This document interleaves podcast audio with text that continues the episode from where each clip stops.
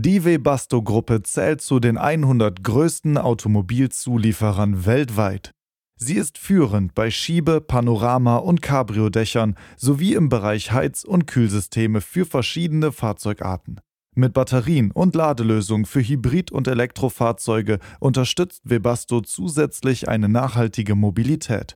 Deine Einstiegsmöglichkeit findest du unter www.webasto-karriere.de.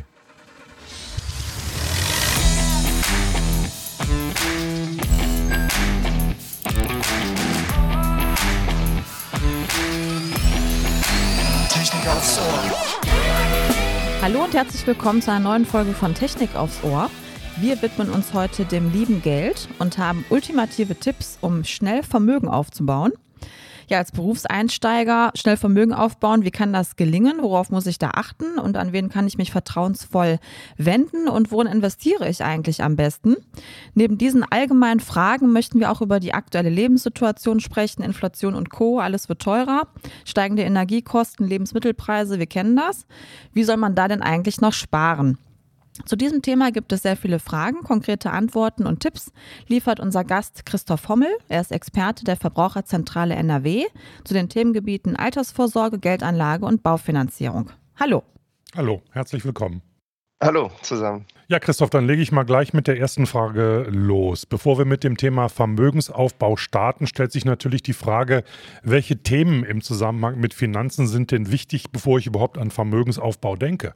Also zuerst mal vielen Dank für die Einladung. Das hat mich sehr Gerne. gefreut, dass ich auch mal Teil des Podcasts sein darf. Ähm, es ist tatsächlich so, bevor man über Altersvorsorge nachdenkt, das ist ja bei vielen Leuten noch sehr weit entfernt. Ich sag mal, für einen 30-Jährigen, der geht dann mit 67 in die Rente, da sind das 37 Jahre. Ähm, natürlich ist Altersvorsorge super wichtig und man sollte sich darum kümmern. Aber was für mich erstmal interessant ist, was ist denn in den nächsten 37 Jahren und nicht, was ist in 37 Jahren? Und da würde ich erstmal so schauen, was sind denn existenzielle Risiken, die das Leben so mit sich bringt? Und das ist in erster Linie natürlich ein Problem, wenn kein Geld mehr reinkommt. Das kann passieren aufgrund einer Arbeitslosigkeit. Wir haben in Deutschland natürlich gerade im Moment einen relativ großen Fachkräftemangel.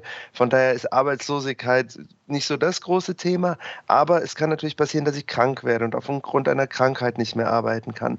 Und da empfehlen wir einfach, dass man sich, dass man relativ früh im Berufsleben, am besten mit Berufsstart, eine Berufsunfähigkeitsversicherung abschließt, die so in etwa immer 80 Prozent des Nettoeinkommens absichern sollte und die bis 67 laufen sollte. Das sind so zwei wichtige Punkte, die man bei einer Berufsunfähigkeitsversicherung beachten sollte. Und dann weiß man schon mal, okay, wenn ich aus Krankheitsgründen nicht mehr arbeiten kann, bin ich dagegen abgesichert.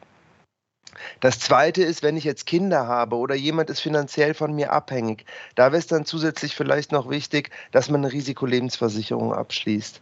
Ja, dass man einfach, okay, wenn mir was passiert, sind meine Kinder finanziell abgesichert. Das sind so zwei Dinge, was ich den Leuten immer rate, bevor ich über Altersvorsorge nachdenke, schaut doch erstmal, wo sind denn so Risiken, die wirklich dich oder Leute, die von dir finanziell abhängig sind, e- wirklich die Existenz gefährden können und dass man da als erstes mal hinschaut. Mhm. Mhm, okay. Ja, was sind denn so die entscheidenden Faktoren, um in den ersten Berufsjahren bereits Vermögen aufbauen zu können? Also ich sage mal, die entscheidenden Faktoren, was ich so das A und O bei der Geldanlage Altersvorsorge finde, ist, dass man sich ein bisschen selber mit dem Thema auseinandersetzt. Ähm, ich kann wirklich jedem davon abraten, in eine Bank reinzuspazieren und zu sagen, hier passt mal auf, liebe Leute, ich möchte jetzt 200, 300 Euro im Monat sparen. Äh, was hast du denn für mich? Das funktioniert nicht. Da sitzt einem jemand gegenüber, der ist in erster Linie daran interessiert, Geld an einem zu verdienen. Und das bedeutet hohe Abschlussprovisionen, hohe Verwaltungskosten. Und ich will natürlich für mich erstmal ein gutes Produkt haben. Und das gute Produkt hat natürlich keine hohen Abschluss- und Verwaltungskosten. Und deswegen wäre es halt immer sehr ratsam, sich ein bisschen selber schlau zu machen. Und dann gehe ich auf einen Anbieter zu, dann habe ich mich informiert und gehe irgendwie äh, gehe zu einem Anbieter hin und sage, pass mal auf, ich habe gesehen, ihr habt ein gutes, attraktives, günstiges günstiges Produkt, das möchte ich bei euch abschließen und nicht den Weg, was habt ihr denn für mich? Mhm. Und die Quelle für solche Informationen ist dann wahrscheinlich sicherlich das Internet, oder? Findet man da seriöse Quellen oder kann man das vielleicht auch bei der Verbraucherzentrale machen? Also natürlich, äh, die Verbraucherzentrale, ähm, das ist mein täglich Brot sozusagen. Ja, genau. Ich berate ähm, Leute, die sagen, wie kann ich denn fürs Alter vorsorgen? Und der Unterschied ist eben, die Leute gehen bei mir raus und ähm, ähm, kriegen halt kriegen Informationen, müssen es aber selber umsetzen. Die können bei mir nichts abschließen. Es ist halt eine unabhängige Beratung. Die meisten Leute gehen übrigens bei mir raus und sagen so, jetzt brauche ich erstmal einen Schnaps und wäre ich doch mal früher gekommen, oh. weil halt in der Vergangenheit entsprechende Sachen eben nicht so optimal gelaufen sind. Und wenn man das dann aufgezeigt bekommt und hat schon 20 Jahre in solche Verträge eingezahlt, tut das natürlich auch weh. Ähm, deswegen, aber es gibt zum Beispiel, es gibt sehr viel ähm, es gibt die Seite Finanztipp, es gibt die Zeitschrift Finanztest, es gibt den YouTube-Channel Finanzfluss, es gibt insbesondere für Frauen, das ist so ein bisschen so eine Bewegung, die da entstanden ist, Miss Moneypenny, finde ich ganz mhm. toll. Also was die ja, hat auch im Podcast auch. Mhm. zum Beispiel. Also da kann man sich einfach sehr viel äh, aus verschiedenen Quellen Informationen besorgen. Es gibt viele gute Internetseiten ähm, und da einfach mal ein bisschen, ich sage immer, so die Leute, wenn man sich einen Fernseher kauft, so, ne, dann informiert sich, informiert man sich, macht und tut, aber bei der Altersvorsorge so, ne, wird in die Bank reinspaziert. Ach ja, die hat gesagt, das ist gut, ich mache das jetzt. Ja, und mhm. da zahle ich dann 30 Jahre jeden Monat 200 Euro in so einen Vertrag rein, mhm. habe das aber nie kritisch hinterfragt. Mhm. Und da appelliere ich dann immer so ein bisschen an die Leute, hey, ihr müsst euch ein bisschen damit auseinandersetzen. Ja, das ist so eine gewisse Ohnmacht eigentlich am Anfang, die man da verspürt. Wahrscheinlich, man kann ja. ich nicht, weiß ich nicht, muss genau. ich nicht, ja klar. Ne? Gut, jetzt hast du natürlich schon so ein paar Begriffe genannt und wenn wir an Vermögensaufbau denken, fallen einem eben halt so Begriffe ein wie Aktien, Tagesgeldkonten, ETFs und was weiß ich nicht alles. Es ist ja vielfältig, was es da an Angeboten gibt. Welche Möglichkeiten sind besonders für Berufseinsteiger sinnvoll?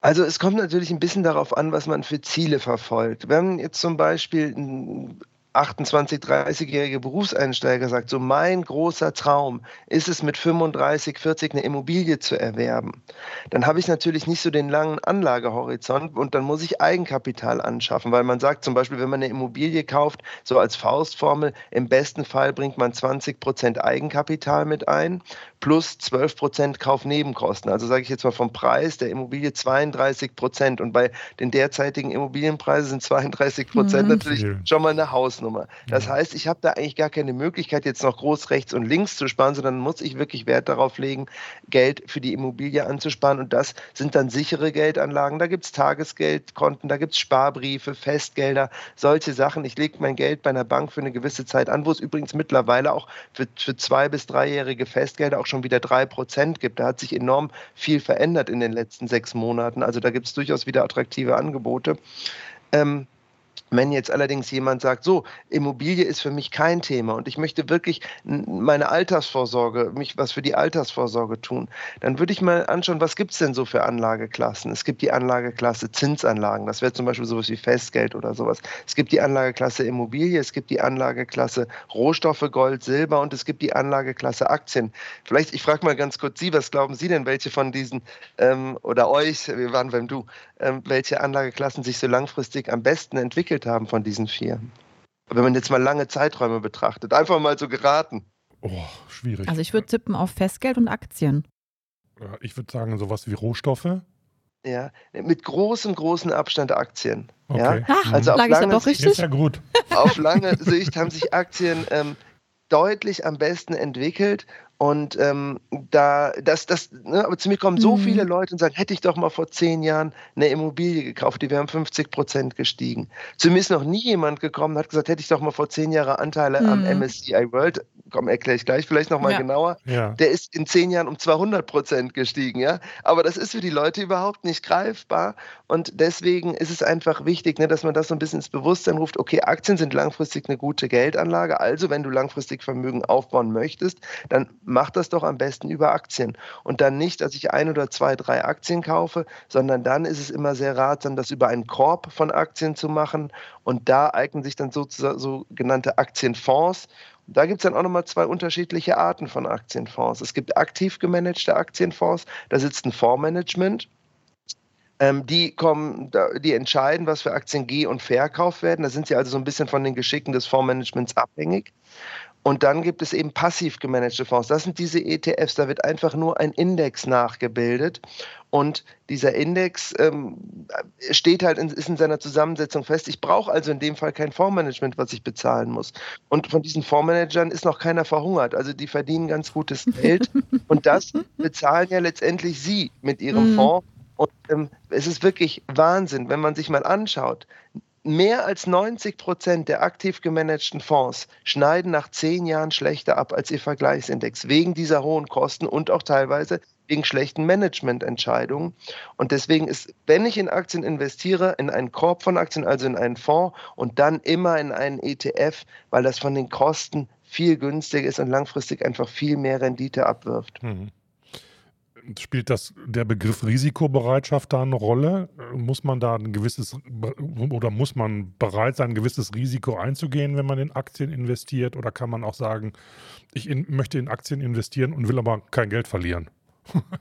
Ähm, also es ist so, wenn man ähm, sich das mal, also wenn jetzt ein Büro, sagen wir jemand Junges, 28, 30, 35, von mir aus auch 40, äh, kommt zu mir in die Beratung. Und natürlich habe ich bei Aktien, die können steigen und die können aber auch genauso gut ja, fallen. Eben. Wir haben das jetzt, äh, wir haben das jetzt gerade mit der Ukraine-Krise sind die Aktien gefallen. Wir haben das äh, 2008, 2009 mit der Lehman-Pleite erlebt. Wir haben das äh, 11. September. Ja, also es gab immer mal wieder Rückschläge an den Börsen. Aber wenn man sich zum Beispiel, es gibt zum Beispiel, wenn man sagt, in welchen Index soll man denn investieren, dann eignet sich zum Beispiel ein Index. Ich würde nicht unbedingt den DAX empfehlen, weil dann habe ich halt nur deutsche Konzerne. Und wenn in Deutschland irgendwie uns ein Atomkraftwerk in, um die Ohren fliegt, ganz abgesehen von allen anderen Problemen, habe ich dann nur noch ein Problem mit meiner Altersvorsorge, ja, wenn ich ausschließlich in deutsche Unternehmen investiert habe. Deswegen breit streuen. Und da gibt es einen Index, der nennt sich MSCI World. Das sind die 1600 größten Unternehmen aus 23 Industrienationen. Und ähm, da bin ich also sehr, sehr breit aufgestellt. Und wenn man sich da mal so einen langfristigen Chart anschaut vom MSCI World, dann sieht man, dass man nach 17 Jahren noch nie einen Verlust hatte. Selbst wenn ich nach der Lehman-Pleite verkauft habe, selbst wenn ich ähm, nach, der, ähm, nach dem 11. September meine Aktien verkauft habe, wenn ich 17 Jahre zuvor gekauft habe, war ich immer im Plus. Von daher muss man, finde ich, kann man nicht sagen, dass Aktien sind in meinen Augen langfristig keine risikoreiche Geldanlage. Kurzfristig absolut. Ich kann nicht sagen, ich will mit dem Geld in fünf Jahren eine Immobilie kaufen. Das funktioniert hm. nicht. Hm. Ja? Aber wenn ich sage, ich möchte das langfristig für den Vermögensaufbau ähm, sozusagen nutzen, dann eignet sich das, weil ich weiß, langfristig ist der Trend, was Aktien angeht, ähm, sehr positiv und übrigens im Schnitt liegen so Entwicklungen, wenn man sich das mal wirklich auf lange Zeiträume anschaut, kann man beim MSCI World von ungefähr mit einer Rendite von 8% rechnen und das ist schon relativ viel. Mhm. Mhm. Da gab es doch mal so einen Börsenguru, glaube ich, der hat mal gesagt, in Aktien investieren, die Aktien unter das Kopfkissen legen, 30 Jahre lang nicht anpacken und danach absahen. Costolani oder so hieß der. Kostel, genau, das ist ein ja. Costolani-Spruch. Ja, der, hat, der hat mehrere interessante äh, Sprüche und Weisheiten verbreitet, die auch größtenteils, die ich auch äh, so 100 Prozent unterschreiben würde.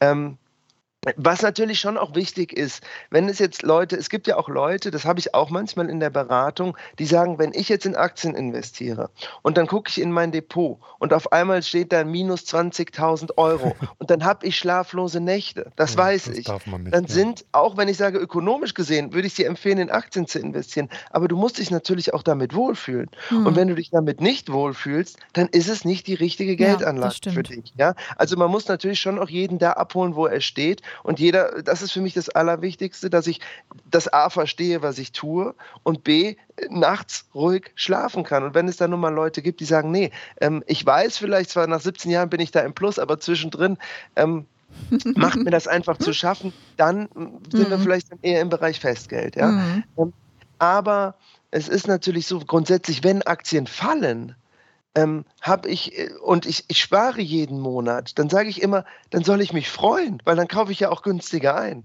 Ja, also ja, so klar. sollte er nicht, nicht, oh Gott, mein Geld wird weniger, sondern, ah cool, ich kaufe gerade günstiger ein. Und wenn das so die ja, Denkweise ist, ne? der ich daran gehe, dann wäre das wunderbar. Und dann ist, sind ETFs bzw. sprich Aktien auch eine sehr, äh, eine sehr, sehr gute Altersvorsorge. Und die, ich habe über ETFs halt eine Möglichkeit, das sehr günstig zu gestalten, zu sehr geringen Kosten. Mhm. Okay. Spannendes Thema. Spannende Themen für Bauingenieurinnen und Bauingenieure gibt's auch bei uns. Denn wir von Straßen NRW gestalten die Zukunft der Mobilität in Nordrhein-Westfalen. Hierfür suchen wir dich als Verstärkung. Beispielsweise für ein Regierungsreferendariat Straßenwesen und viele weitere Positionen. Alle Stellenangebote auf straßen.nrw.de slash Karriere. Straßen NRW. Wir machen Straßen fürs Leben. Erlebt denn so das äh, klassische Sparbuch oder ein Festgeldkonto, Tagesgeldkonto wieder so ein bisschen Aufschwung. Also ich habe das letztens noch irgendwo gelesen. War ja lange Zeit irgendwie, ja gut, da kriegt man keine Zinsen mehr drauf und so weiter. Ne? Ähm, ändert sich das irgendwie jetzt perspektivisch? Was, was sagst du dazu? Ähm, ne, also es ist ja schon ein bisschen, also, ähm, ja, ich will jetzt nicht sagen lustig, aber ähm, als vor, äh, vor einem Jahr, da gab es ja, ja, bei den vielen Banken Negativzinsen, minus ja, 0,5 genau. Prozent. So, wir hatten ungefähr eine Inflationsrate von 3 Prozent. Das heißt, ich hatte vor einem Jahr, wenn ich mein Geld auf dem Sparbuch hatte, wo ich minus 0,5 Prozent Zinsen hatte, ähm, einen Verlust, einen Realverlust von minus 3,5 Prozent. Ich habe minus 0,5 mhm. Zinsen und 3 Prozent war die Inflation. So, jetzt ist es so, ich kriege auf dem Tagesgeld wieder 1 Prozent vielleicht, ja, oder mhm. 0,5. So, es beschwert sich kein Mensch mehr. Alles, die Welt ist wieder vollkommen in Ordnung. Wir haben jetzt aber eine Inflationsrate von 10 Prozent. Ja. ja. also die Leute verlieren jetzt 9,5 ne? Prozent. Es stört niemanden, ja. Ähm, von daher, man, man, muss, das ist wirklich auch wichtig, ne, dass man sich ein bisschen mehr so den Realzins mhm. anschaut und nicht einfach nur, was steht da für ein Zins auf meinem Sparbuch. Wenn die Leute sehen, oh Gott, mein Geld auf dem Sparbuch wird weniger, mhm. ja, das stimmt, ja, aber man, diesen Inflation, die Inflation sollte man schon noch berücksichtigen. Aber es gibt tatsächlich, also es ist natürlich schon, ich sag mal vom Gefühl her, wenn die Leute jetzt wieder für ein dreijähriges Festgeld 3%, 3,2% bekommen, dann fühlt sich das für viele Leute einfach besser an und das mhm. ist dann ja auch in Ordnung. Ja, klar, auf jeden klar. Fall. Ja, ja. Okay, ähm, ein Thema müssen wir ja ansprechen, dieses Thema hippe Kryptowährungen, ne? so Bitcoin und so weiter, was es da alle gibt. Das wirkt ja auf viele sehr attraktiv. Wird ja auch sehr viel äh, darüber berichtet und diskutiert und dann gibt es mal ein paar, die mhm. meinen, innerhalb von weniger Zeit wirst du zum Multimillionär, andere fallen riesig auf die Nase. Sollte man aus deiner Sicht darin investieren, auch wenn ich mich in dem Markt gar nicht so gut auskenne oder ihn vielleicht auch gar nicht richtig verstehe? Also man muss dazu sagen, Kryptowährungen ist, ist halt noch eine sehr junge Geschichte. Ne? Die haben jetzt noch nicht so die Historie, dass ich da sagen kann, okay, ich gucke mal die letzten 50 Jahre zurück, wie hat sich das so entwickelt. Ähm, von daher würde ich auf keinen Fall empfehlen, jetzt rein auf Kryptowährungen meine Altersvorsorge aufzubauen. Ähm, und wenn ich in Kryptowährungen investiere, finde ich es auch da wichtig, dass man nicht auch da auf eine Karte und eine Kryptowährung setzt, sondern dass man auch da ein bisschen streut und auf verschiedene Kryptowährungen setzt. Da gibt es auch Fonds, wo ich in verschiedene Kryptowährungen automatisch investieren kann. Ähm, und dann sollte das halt Geld, was ich übrig habe, das ist für mich ein bisschen, also in Kryptowährungen zu investieren, ist für mich einfach ein bisschen Zockerei. Das kann man machen, wenn man Geld übrig hat und sagt, ich habe da große Erwartungen rein, spricht da nichts dagegen, wenn ich auch mich damit dann äh, abfinden kann, wenn da entsprechende Verluste dann dabei entstehen. Aber das ist jetzt nichts, wo ich sagen würde, man sollte jetzt mit Kryptowährungen eine Altersvorsorge aufbauen. Das kann eine Beimischung sein, aber ähm, wie gesagt, den Hauptteil würde ich eher dann zum Beispiel auf so Sachen wie ETFs, das halte ich als deutlich sinnvoller, weil es einfach eine viel längere Historie hat und ich da viel mehr Aussagen zu treffen kann, was langfristige Entwicklungen angeht. Mhm. Okay, also Kryptowährung eher was für Zockermentalitäten. Ja. Ja, dann kommen wir mal so ein bisschen auf die aktuelle Lage zu sprechen. Also wir leben ja jetzt in einer Zeit, wo die Energiepreise irgendwie in die Höhe schießen und vieles auch vor allem für junge Leute, die noch im Studium jetzt vielleicht auch sind, äh, unbezahlbar wirkt und wird.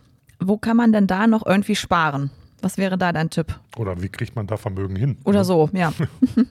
naja, also das ist auch so ein Punkt. Ne? In der, in der, ähm, zum Beispiel in der Bank, wenn man in die Bank geht, dann wird dann oft so eine, so eine Rentenlücke äh, ausgerechnet und so ganz düstere Szenarien. Wie soll das denn im Alter aussehen und so. Also ich finde, es bringt ziemlich wenig, wenn ich der, der Friseurin erzähle, pass mal auf, du musst jetzt noch jeden Monat 300 Euro sparen, weil die einfach nicht die finanziellen Möglichkeiten hat. Man lebt im Hier und Jetzt und natürlich ist es wichtig, was für die Altersvorsorge äh, zu sparen. Aber jetzt ein Leben lang auf Urlaube zu verzichten und, und da, ja, und dann kriege ich mit 60 einen Herzinfarkt und nehme eine Menge Geld mit ins Grab, das ist ja auch nicht die Lösung. Also äh, ich finde, es muss ein gesundes Verhältnis, man soll das Geld auf keinen Fall aus dem Fenster schmeißen. Und natürlich, ist, wenn ich Potenzial habe, was zu sparen, dann sollte ich das auch tun. Ähm, aber ich, ich würde jetzt nicht, äh, ne, da muss, muss halt jeder gucken, wenn es jetzt gerade, wenn die entsprechend Lebenshaltungskosten, die ja derzeit wirklich enorm steigen, wenn die einfach dann entsprechend hoch sind, dass man dann halt schaut, dass man guckt, okay, ich setze jetzt mal, und deswegen wäre es auch gut, wenn man Finanzprodukte abschließt, wo ich flexibel bin und sagen kann, so, jetzt setze ich mal sechs Monate aus und dann äh, gucke ich mal, wie sich die Situation entwickelt hat und dann fange dann bespare ich das weiter. Ja, also das ist mir auch wichtig bei der Geldanlage, dass man da möglichst Flexibilität hat, um eben eben zu schauen, ähm, dass ich das an Lebenssituationen anpassen kann. zum Beispiel, ich gehe mal in Elternzeit oder ne, es gibt ja auch noch andere Situationen als jetzt aktuell die ähm, Energie, ähm, die, die steigenden Energiepreise und Lebenshaltungskosten. Mhm.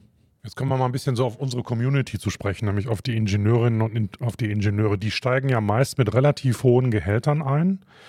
Gibt es hier Unterschiede im Vermögensaufbau zu, ich sag mal, normal- bzw. Geringverdienern? Gibt es da unterschiedliche Anlagemöglichkeiten oder ist das erstmal für alle gleich gut oder nicht so gut? Ähm, also wo ich schon unterscheiden würde, ist zwischen Angestellten und Selbstständigen. Mhm. Ähm, Angestellte zahlen ja automatisch auch in die gesetzliche Rente oder möglicherweise auch in ein Versorgungswerk ein.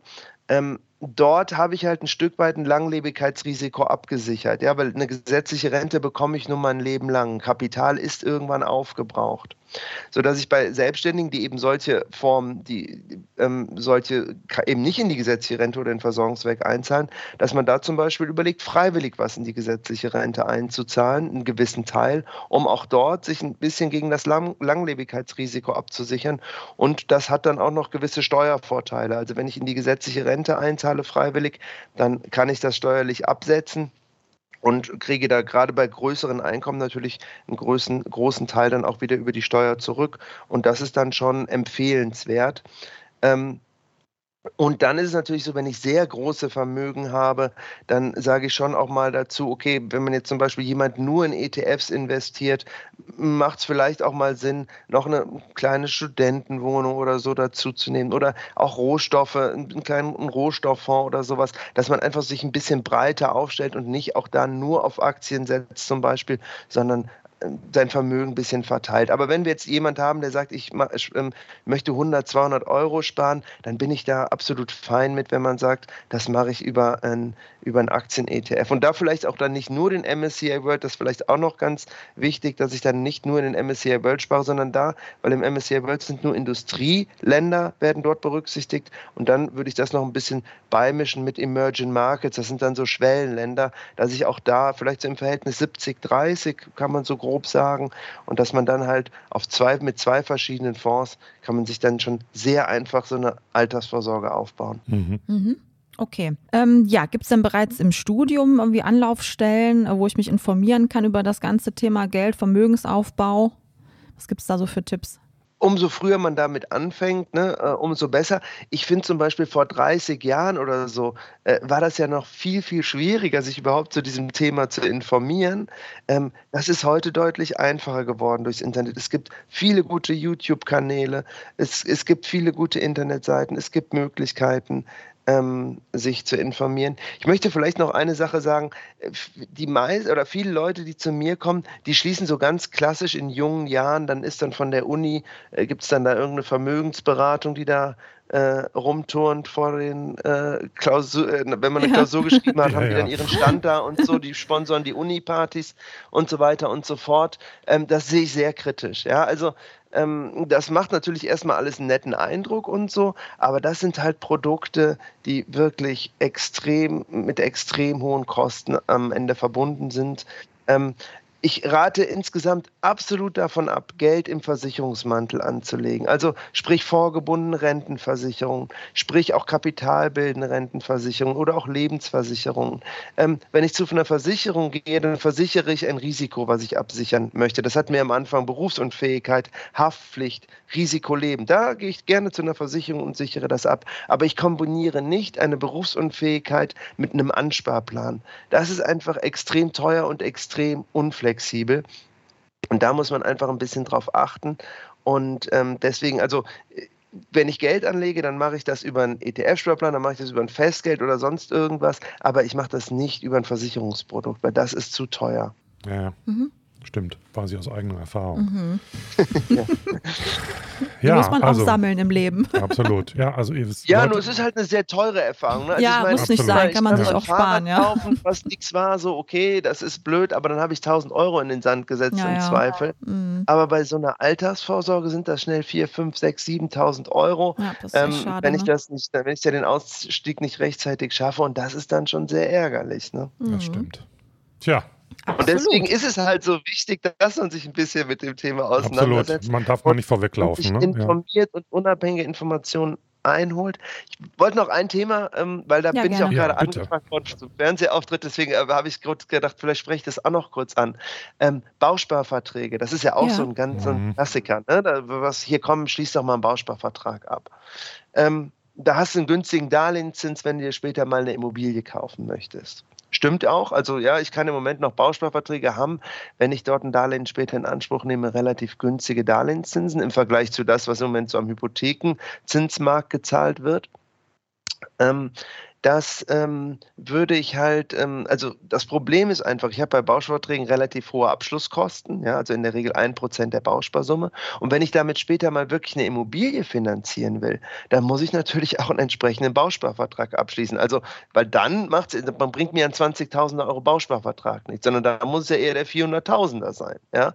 Und da habe ich dann natürlich sehr hohe Abschlusskosten und ich muss diesen Vertrag auch zum ersten Mal zum gewissen Teil, sagen wir 30, 35, teilweise sogar 50 Prozent ansparen. Das heißt, ich muss erstmal äh, 200.000 Euro oder, oder sagen wir 130, 140.000 Euro ansparen und das ähm, ich kriege dann zwar ein günstiges Darlehenszins, aber ich habe dann davor zehn Jahre auch zu einem, zu einem Zins von 0,1 Prozent angespart. Und wenn man das mal gegenrechnet, ich hätte dieses Geld in der Zwischenzeit zu 3 Prozent angelegt, Mhm. dann hätte ich viel mehr Eigenkapital. Ja? Mhm, Und dann muss es natürlich auch passen, dass zu dem Zeitpunkt, wo ich sage, so jetzt habe ich eine Immobilie gefunden, muss dann natürlich auch mein Bausparvertrag genau zu dem Zeitpunkt auch zuteilungsreif sein und ich muss die Möglichkeit haben, das Darlehen in Anspruch zu nehmen. Und das finde ich alles sehr, sehr unflexibel und durch die hohen Kosten, schlechte Verzinsung in der Ansparphase und vielleicht ist es dann ja in zehn Jahren, dass ich sage, ey, Immobilie hat sich bei mir erledigt. Ich bin, ich wechsle alle sechs Jahre meinen Job. Warum soll ich mich jetzt an irgendeinem Ort so binden? Das hat sich einfach, ne? Und deswegen sehe ich Bausparverträge da auch sehr kritisch. Ja, Okay. absolut. Ja, das ist ja noch ein gutes Thema Ja. ne, zum Abschluss. Ja. Tja, ja, liebe Leute, ne? Vermögensaufbau, Altersabsicherung ist ein Riesen, Riesenthema. Muss man sich mit beschäftigen, auch wenn man da vielleicht erstmal eine kleine Hemmschwelle Mhm. überwinden muss. Aber es gibt Leute, so wie zum Beispiel der Christoph Hommel von der Verbraucherzentrale, die helfen einem dabei. Wie sieht es bei euch aus? Habt ihr schon Gedanken darüber gemacht? Wie, sie ist, wie voll ist euer Sparstrumpf? Schreibt uns gerne, kommentiert die Folge. Wir freuen uns auf euer Feedback.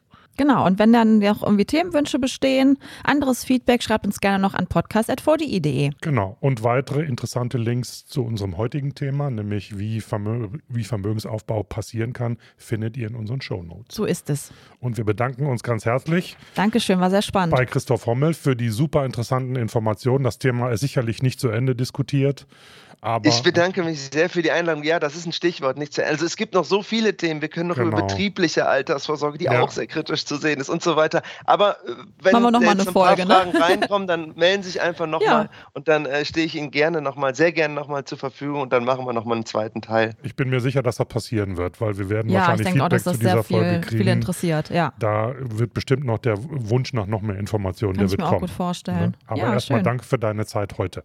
Sehr gerne, hat mich sehr gefreut ähm, und alles Gute für den Podcast. Ich finde das toll. Super. Dankeschön. Dankeschön. Tschüss. Tschüss.